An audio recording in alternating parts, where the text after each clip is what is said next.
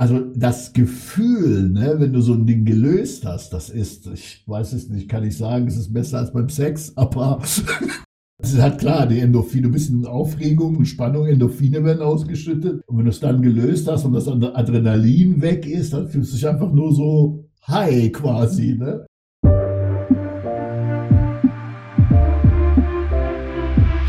Herzlich willkommen zum Skillbyte Podcast Nummer 39. Zehn Lektionen, die wir in mehr als 40 Jahren Softwareentwicklung gelernt haben, Teil 1. Abonniert unseren Podcast für mehr spannende Themen aus dem Technologieumfeld, wenn ihr IT-Entscheider oder IT-Fachkraft seid. Wenn ihr Hörerfragen im Laufe der Episode habt, sendet uns gerne eine E-Mail an podcast.skillbyte.de. Bewertet diese Episode gerne mit 5 Sternen und wir freuen uns immer über Weiterempfehlungen an Freunde und Kollegen und schaut auch bei der Skillbyte Jobseite vorbei. Ich bin hier heute wieder mit Masia. Hallo Masia. Hallo Maurice, grüß dich. Freut mich, dass du da bist und dass wir heute aus deinem ganzen Erfahrungsschatz schöpfen können. ich hoffe. Da bin ich ganz sicher. Ich springe einfach mal mit der ersten Lektion rein und illustriere kurz das Problem und dann können wir gemeinsam darüber sprechen. Die erste Lektion ist halte die Komplexität in IT-Projekten so niedrig wie möglich. Was bedeutet das genau? Das Problem besteht darin, dass häufig in IT-Projekten alle möglichen Werkzeuge verwendet werden, Libraries, alte wie neue. Daraus entsteht eine sehr, sehr hohe Komplexität und ein Wartungsaufwand, weil natürlich jede Library, die es irgendwann mal ins Projekt geschafft hat, muss mitgeschleppt, gewartet werden, weiterentwickelt werden, gegebenenfalls, wenn Sicherheitslücken auftreten, müssen die gefixt werden, was zu einem sehr großen Aufwand bei Versionsupgrades führt denn all diese Inhalte, die einmal ins Projekt gekommen sind, die Libraries, müssen mitgezogen werden. Das wird insbesondere dann kritisch, wenn man Komponenten verwendet hat, die aus dem Support raus sind, also die einfach nicht mehr gepflegt werden, weil es sich beispielsweise um eine veraltete Technologie handelt. Ich bin sicher, da kannst du auch eine ganze Menge zu sagen. Leider ja. Eigentlich sind wir bei meinem Lieblingsthema Scrum, wo die Verantwortung ja quasi dem Team obliegt und das Management diesem Prozess komplett vertraut, nämlich dass das Team sich selber organisiert, dass das Team, bevor sie neue Tools und Technologien einführt, sich einig ist, ich muss hier dem Management tatsächlich ein Auge öffnen und sagen, dem ist nicht so. In jedem Projekt, wo ich war, wo das so, da mal, rigoros gelebt worden ist, haben Entwickler Tools, Frameworks eingeführt, wie sie wollten. Natürlich, der Entwickler will dazulernen, das ist auch völlig legitim, er will mit neuen Technologien spielen, aber leider hat halt der Entwickler, gerade jüngere Entwickler, nicht dieses Bewusstsein, dass das ja auch später jemand betreiben muss. Jemand muss das verstehen, der, der nach ihm kommt oder wie auch immer. Das heißt, diese Betriebskomponente, diese Langfristigkeit hat er leider nicht im Auge, sondern in, in, dem Moment hat er erstmal nur seinen eigenen Vorteil oder seinen eigenen Spieltrieb nachgegeben und das fällt dem Projekt hinterher auf die Füße. Das sind nicht nur Tools, also es gibt Projekte, wo ich erlebt habe, dass da vier, fünf verschiedene Test-Frameworks eingeführt worden sind. Im schlimmsten Fall hat der eine nicht mehr erkannt, was das sollte und wollte sein eigenes Ding machen, hat seins drüber gestülpt. Schwuppdiwupp hast du diese vier, fünf Frameworks drin und es ist einfach nur noch Kraut und Rüben. Und das mal der ganzen Komplexität, die jedes Tool für sich mitbringt. Security Patches, Versionsupgrades, was du erwähnt hast und so weiter und so fort. Oder es wurde entschieden, okay, ja, Kafka ist jetzt cool in aller Munde, lass uns Kafka nutzen im Projekt. Dann wurde das einfach eingeführt, dass das jemand betreiben muss, dass da zu einem Kafka viel mehr gehört als ein Docker Run. Das wird halt ausgeblendet, aber nachher muss die Software drauf laufen. Und wenn dann tatsächlich Probleme auftauchen, blickt keiner durch. Ne? Und im schlimmsten Fall ist der, der das eingeführt hat, drei, vier, fünf, sechs Monate später weg und dann ja, läuft das Ding halt irgendwo. Ich bin auch auf jeden Fall dafür, dass man so eine Art Architekturverantwortlichen hat im Team, der die Langfristigkeit der Anwendung im Blick hat der den Application Lifecycle kennt, also dem bewusst ist, wenn das hier ein Erfolg ist, dann muss das noch fünf Jahre erstens weiterentwickelt werden und dann gepflegt werden und irgendwann ist die heiße Entwicklungsphase vorbei, dann geht es in den Betrieb. Und der ist eben nicht mehr so von neuen Werkzeugen geprägt, sondern da kommt es darauf an, dass die Werkzeuge, die man hat, möglichst lange eben supported werden. Und oftmals kristallisiert sich in einem Team ja schon so jemand raus. Das Problem ist, wenn der formal nicht die Macht bekommen hat, da kommen wir gleich noch zu einer anderen Lektion, zu sagen, okay, so machen wir das. Oder auch die Frage zu stellen, wenn da eine neue Technologie eingeführt wird, was bringt uns das, was kostet uns das? Also ich sehe auch die Lösung dieses Problems darin, dass man als guter Entwickler tendenziell mit möglichst wenig Abhängigkeiten auskommen sollte. Ein Testing-Framework und dann ein möglichst branchenübliches, was halt wahrscheinlich noch lange Unterstützung findet, bewährte Toolchains einsetzen. Nicht unbedingt das neueste und heißeste, sondern etwas, was schon einige Jahre gibt und was eine gewisse Verbreitung erfahren hat, dass man halt auch Infos dazu im Internet findet. Aber dennoch, ich meine, das muss uns ja auch klar sein, einen gewissen Prozentsatz an neuen Technologien muss man in jedem Projekt einsetzen, sonst würde man ja stehen bleiben.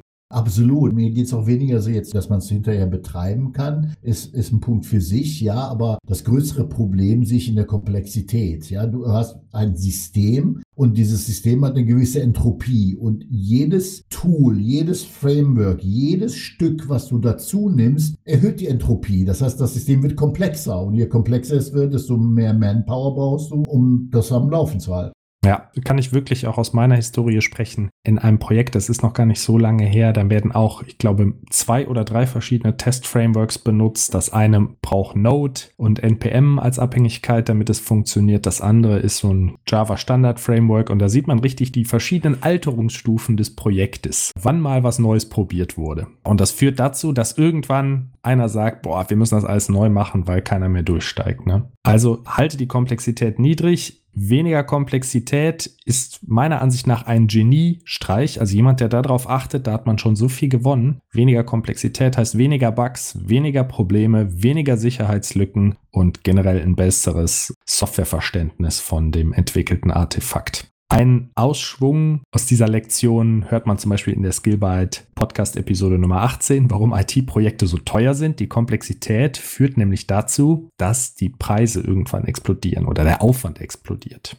Also für mich bedeutet eben professionelle Softwareentwicklung auch nicht jedem Trend ungefragt hinterherzulaufen, sondern primär eine konsistente Architektur anzustreben und Neuerungen gezielt einzubauen. Ich habe mal gelesen, dass man pro Projekt 15 bis 25 Prozent an neuen Komponenten einsetzen kann, wo man hofft, dass die möglichst lange gewartet werden. Das wäre dann so ein guter Wert. Es ist schwierig, das so in Prozenten auszudrücken. Ne? Ich glaube, jedes Projekt ist sehr spezifisch bei dem einen bedarf es mehr an neuer Technologie. Keine Ahnung, wenn du sagst, ich möchte jetzt auf Echtzeit-Streaming gehen, dann kommt halt nur ein oder zwei Tools in Frage. Ich will sagen, es ist, finde ich, schwer nachzuvollziehen, so Prozentzahlen zu sagen. Drittel der Komponenten sollten neu sein. Also jetzt rein subjektiv aus meiner Erfahrung kann ich jetzt so nicht an irgendwelchen Zahlen festmachen. Das ist immer individuell. Das stimmt. Und wichtig wäre noch darauf zu achten, dass wenn man so eine Komponente einsetzt oder eine neue Technologie einsetzt, dass es eine saubere Schnittstelle gibt. Wenn du jetzt sagst Echtzeit-Streaming, dann gibt es ja irgendwie ein Interface, um diese Streaming-Komponente anzusprechen, dass das halt sauber ist, dass man das nötigenfalls mal wechseln kann. Das sehe ich genauso.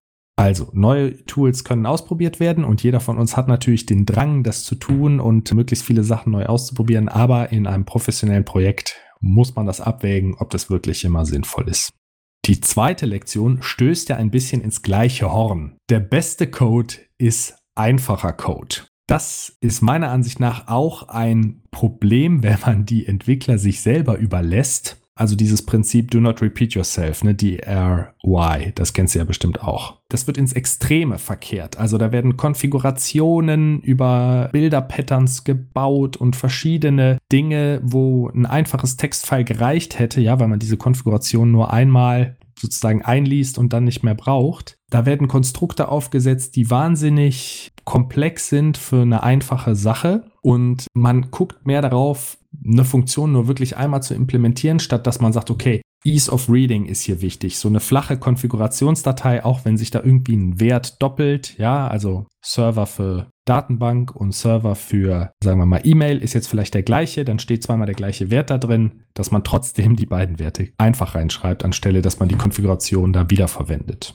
Also ich würde tatsächlich auch Einfachheit über Dry favorisieren. Wenn es hart auf hart kommt und ich entscheiden müsste, würde ich mich persönlich immer wiederholen, als äh, das Ganze kompliziert zu machen. Würde ich auch so sehen. Also es gibt natürlich für jedes Pattern, ne, die Entwicklungspattern haben natürlich einen Sinn. Ich möchte hier überhaupt nicht gegen Patterns wettern, aber ich habe schon gesehen, statt einer einfachen Vorschleife wurde da ein komplexes Producer-Consumer-Pattern implementiert, wo dann irgendwie zehn Werte von irgendeinem Dienst konsumt wurden, wo man denkt, ja, okay, die zehn Werte hättest du auch einfach als Liste übergeben können, da hätte jeder verstanden, was du willst. Und so muss man das erst ausgraben.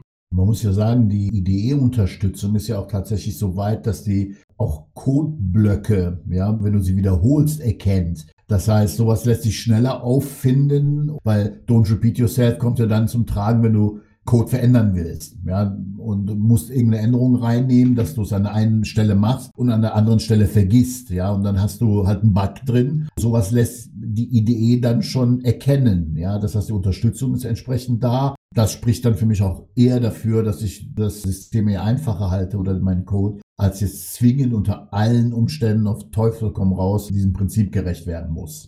Genau, also ich glaube, ein gutes Beispiel für Do Not Repeat Yourself wäre zum Beispiel die Berechnung der Mehrwertsteuer, die aktuell bei 16% statt bei 19% liegt. Wenn das natürlich komplett durchs Programm verstreut ist, wird es sehr aufwendig, alle Stellen zu erwischen. Da will man natürlich eine Methode haben, die dann überall aufgerufen wird. Aber gerade bei Konfigurationsklassen oder Klassen, die so REST-Calls aufrufen oder so, da kann man sich dann doch sehr verkünsteln.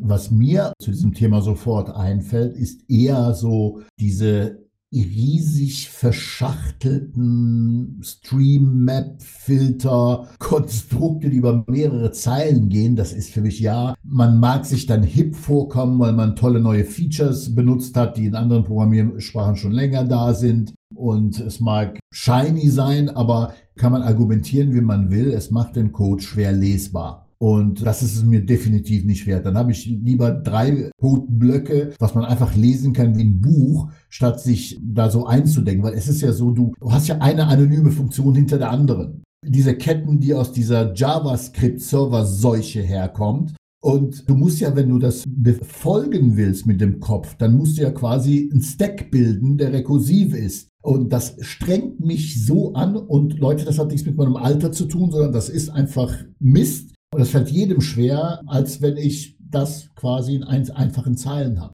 Ja, diese Lambda-Notation, die verführt halt dazu, ne, dass man immer, ach, und man filtert das, ach ja, und dann sortiert man es noch, ach ja, und dann macht man noch distinkt und dann dies und dann jenes und dann entsteht so eine Kaskade. Und in der Sekunde, wo man da drinne ist, ist das toll, weil man einfach das so runterschreiben kann. Aber ich habe auch schon mal eine lange Lambda-Funktion in zwei oder drei Blöcke aufgeteilt, weil ich einfach dann so ein Zwischenergebnis haben wollte und sage, okay, das ist die gefilterte Liste, beim nächsten Mal, okay, das ist jetzt die distinkte Liste, okay, das nächste Mal, da sind die gefundenen Treffer drin oder so, sodass man dir dann eben folgen kann, wenn das irgendeiner mal anfassen muss. Das ist es. Du hast es ja richtig gesagt. In dem Moment, wo du selber dich quasi diesen Kontext aufgebaut hast und drin bist, dann lässt sich das relativ einfach runterschreiben. Aber der nächste muss ja auch da rein und der übernächste.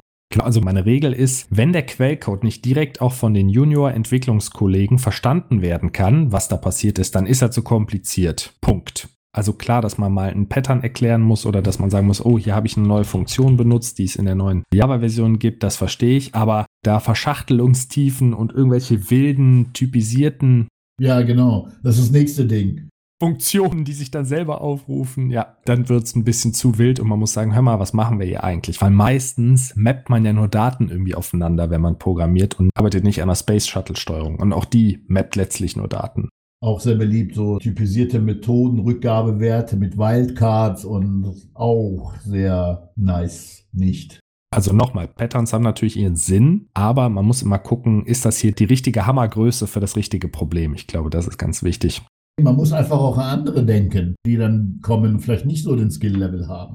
Ich habe auch festgestellt, die besten Entwickler, wenn die eine Lösung entwickelt haben, dann hören die nicht auf und committen das einfach, sondern die lesen das dann nochmal so von oben nach unten durch und vereinfachen auch komplizierte Funktionen. Also es gibt so diesen Spruch, jeder Schwachkopf kann Dinge kompliziert machen, aber es braucht ein Genie, um Dinge einfach zu machen. Und die gehen wirklich nochmal diese extra Runde, dass sie sagen, okay, jetzt habe ich zwar eine Lösung, die funktioniert, aber was mache ich hier eigentlich nochmal? Okay, das ist ein Zwischenschritt, der ist logisch, das ist ein Zwischenschritt, der ist logisch und zergliedern das entweder in einzelne Methoden oder einfach in logische Blöcke. Manchmal reicht ja das Einführen von einer Leerzeile schon, weil du kennst ja bestimmt, du klickst in eine Datei auf und hast so eine Wall of Text, 300 Zeilen ohne eine Leerzeile dazwischen, da denkt man schon, boah, was ist hier passiert? Da ist es wichtig, dass man auch diese logischen, gedanklichen Schritte dann eben voneinander absetzt und dann möglichst einen einfachen Fluss hinbekommt.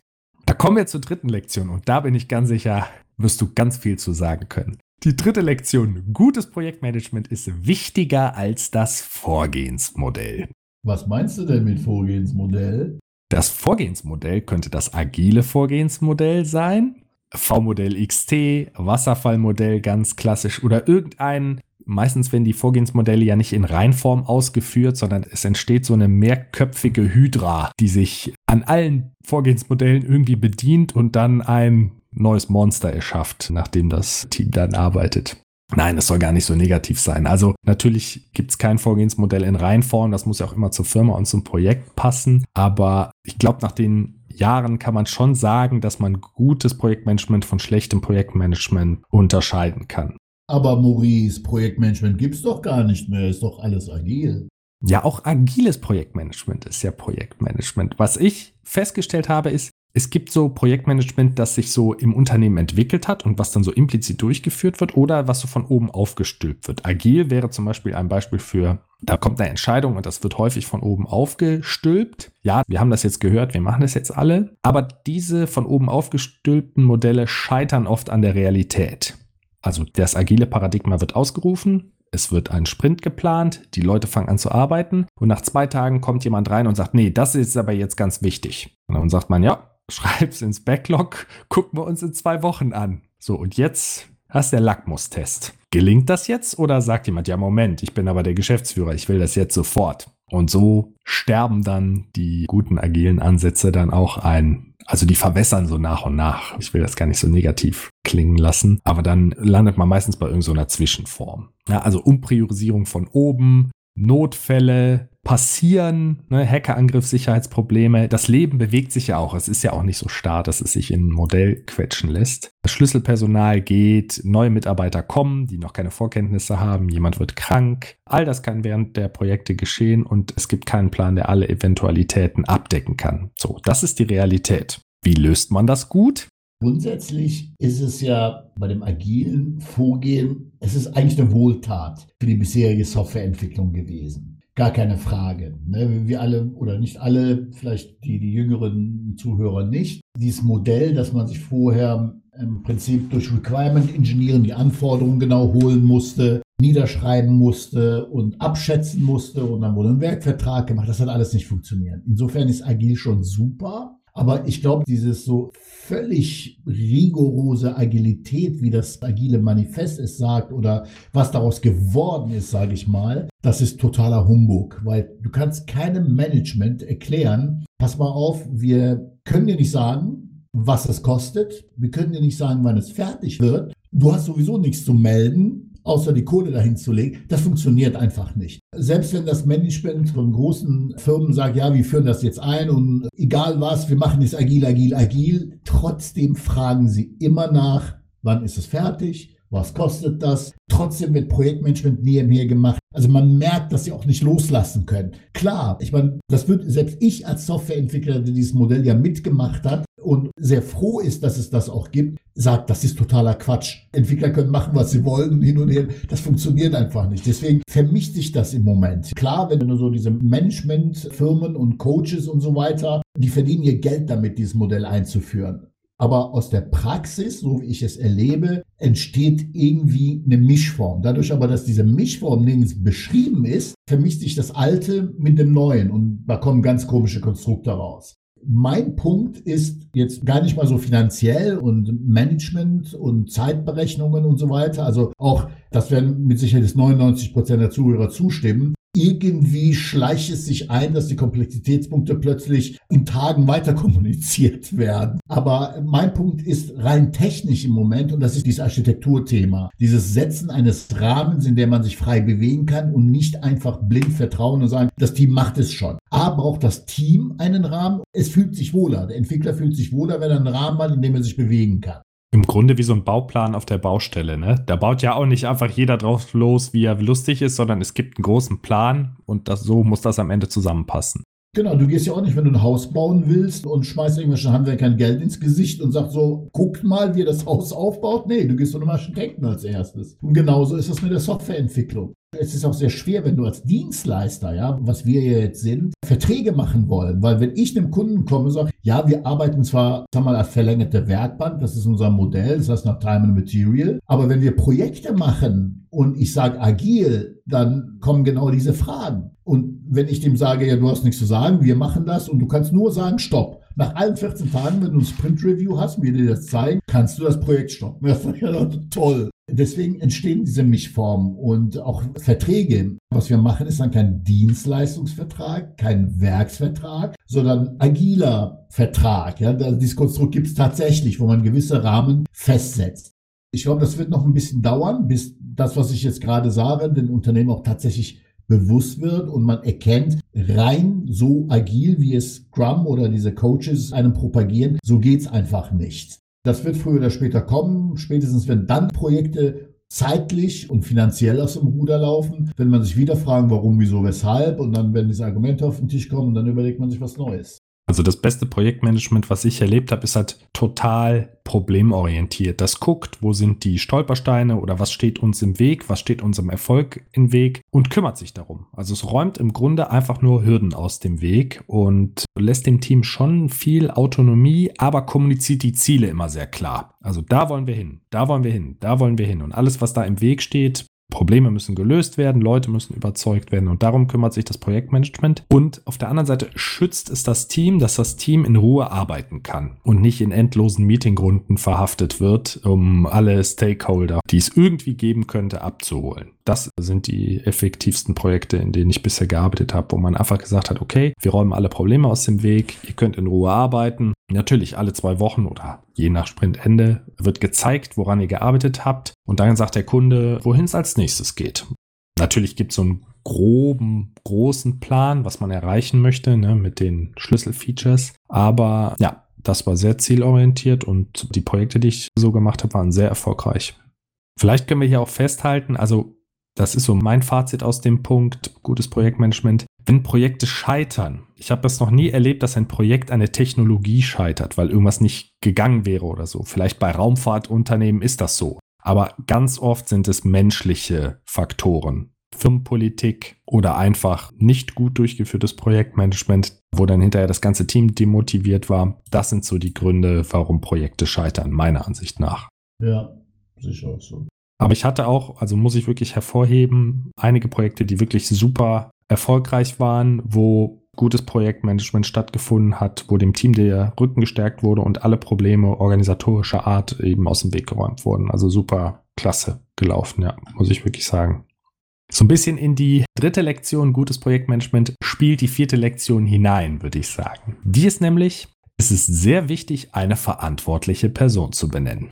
Was ist das Problem? Also das kennst du bestimmt auch. Bei Retros oder auch so werden Missstände benannt, was vielleicht nicht so toll ist, was man besser machen kann. Dann gibt es eine Diskussion im Plenum, da spricht man darüber und dann wird darum gebeten, meistens von höherer Stelle, dass sich darum gekümmert wird, ohne explizit eine Person zu benennen. Vielleicht wird sogar noch ein Ticket erstellt im Backlog. So, und das war's. Und bitte kümmert euch darum, heißt für mich, keiner kümmert sich darum. Gerade wenn das ein heißes Thema ist. In erfolgreichen Projekten, so ist es meine Erfahrung, wird eine verantwortliche Person benannt, wenn das Thema wichtig ist. Ja, wenn ein Thema nicht wichtig ist, dann wird keine Person benannt, aber da braucht man es auch nicht aufschreiben. Und diese Person ist dann dafür verantwortlich, dass dieses Thema weiterverfolgt ist und hat dann die Themenführerschaft darüber und kümmert sich auch. Und das ist gar kein Fingerpointing, dass man sagt, okay, du kümmerst dich jetzt darum, sondern jeder hat ein paar Themen, für die er verantwortlich ist Dadurch entfällt diese ganze Fragerei, wenn irgendwie Probleme in einen gewissen Themenkomplex fallen. Man weiß sofort, aha, Person X oder Y ist dafür verantwortlich, braucht halt nicht weiter zu fragen, hat sofort einen Ansprechpartner. Auf der anderen Seite habe ich ja selber drei Themen, für die ich verantwortlich bin, sodass da auch kein Ungleichgewicht entsteht. Ich weiß nicht, wie hast du das erlebt? Also auch da ist ja das Team kümmert sich. Ne? Also wenn wir jetzt beim Vorgehensmodell Scrum bleiben, heißt es ja, das Team ist eigenverantwortlich und wenn ich, ich sag mal, eine gute Durchmischung habe von jüngeren und erfahrenen Entwicklern, dann erfolgt quasi alles im Team und die sollen sich selber organisieren. Faktisch aber, auch jetzt organisatorisch Inhalte, selbst wenn man das Modell macht, und man im Team Dinge bespricht, ist es ganz wichtig, für jedes Thema Verantwortliche zu benennen. Das ist ja dieses Prinzip, ja, das hat der eine oder andere schon mal vielleicht gehört, ja, wenn du in einer Menschengruppe unterwegs bist und irgendeiner hat einen Herzinfarkt, wenn du sagst, kann jemand mal einen Arzt rufen, macht es am Ende keiner, weil sich jeder auf den anderen verlässt. Aber wenn du dann jemanden anguckst und sagst, kannst du einen Arzt rufen, dann ist die Wahrscheinlichkeit halt viel größer, dass derjenige oder vielleicht, wenn du das selber bist, überlebt. Genauso ist es in IT-Projekten. Vielleicht weniger dramatisch und man braucht vielleicht nicht so oft einen Arzt, wobei das auch vorkommen kann, je nach Katastrophenlage, ja. Oh mein Gott, ich sehe gerade, das war ein wundervoller Übergang. Die fünfte Lektion.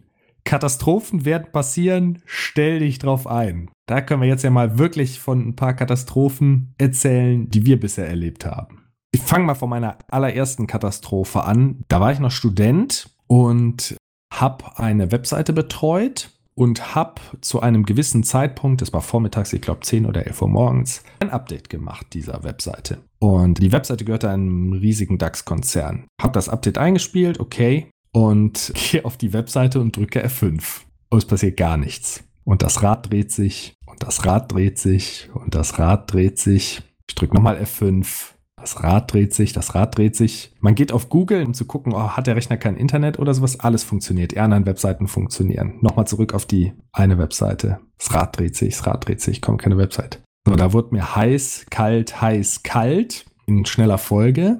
Dann bin ich aufgestanden und zu meinem Manager gegangen und habe gesagt, hör mal, ich habe gerade ein Update eingespielt und die Website lädt nicht mehr. Und er macht seinen Browser auf, geht auf die Webseite und das Rad dreht sich das Rad dreht sich und das Rad dreht sich.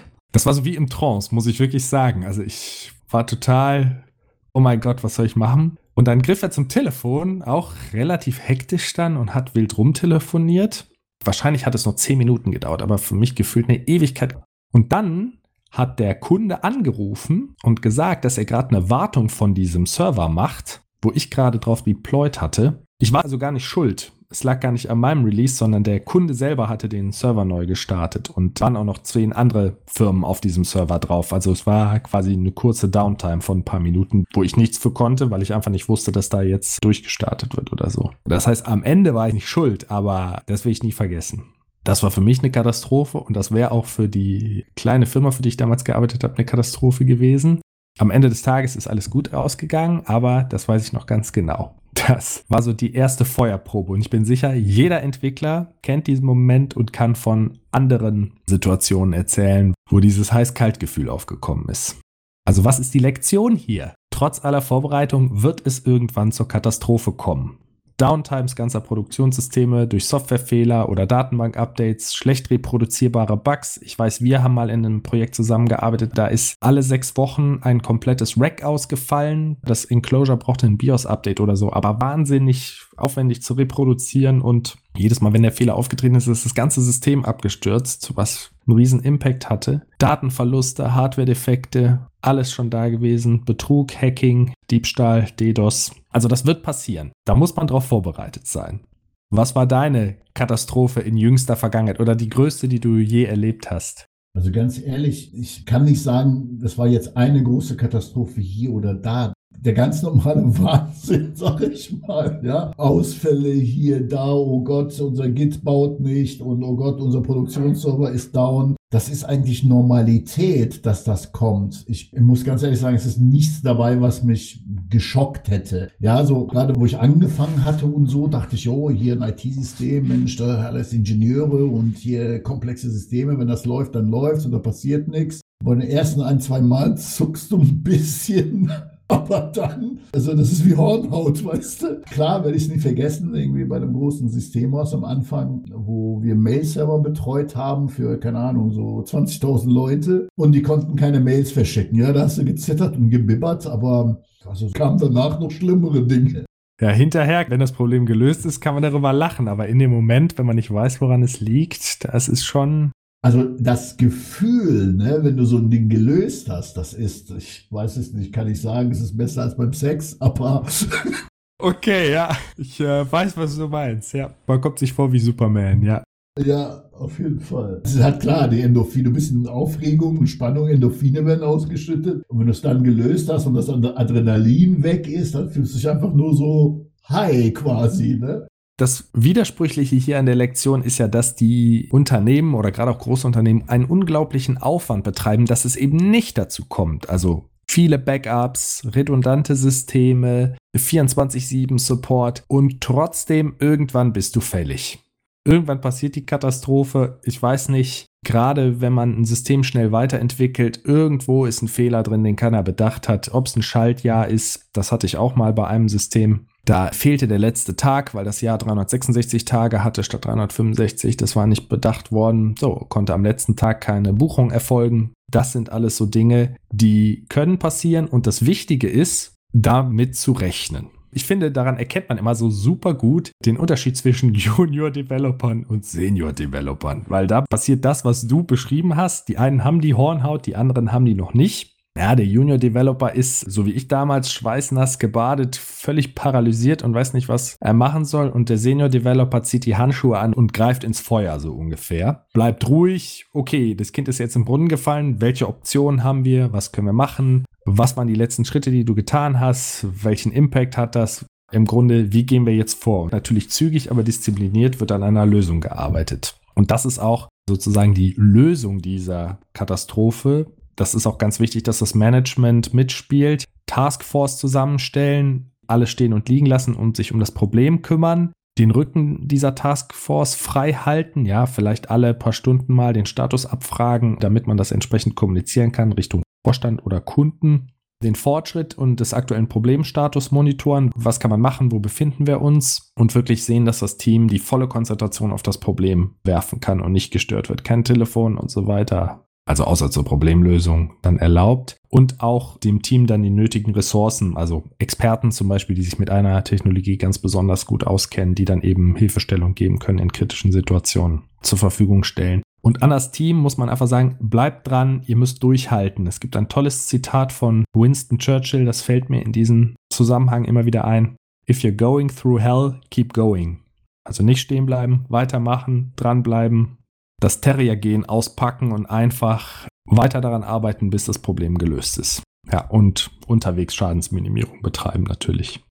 Aber ich kann es immer noch nicht glauben. Du hast keine Katastrophe erlebt? Nee, ich überlege echt die ganze Zeit, aber also wie gesagt, ne, das ist halt relativ Katastrophe. Also ich weiß, dass wir schon in Projekten gearbeitet haben, wo Leute panisch über den Flur gelaufen sind, weil die Webseite offline war. Wenn das dich nicht aus der Reserve gelockt hat, dann hast du auf jeden Fall mehr Hornhaut als ich. Es ist eine Sache der Perspektive, weißt du? Und du brauchst irgendwann den kühlen Kopf bewahrt.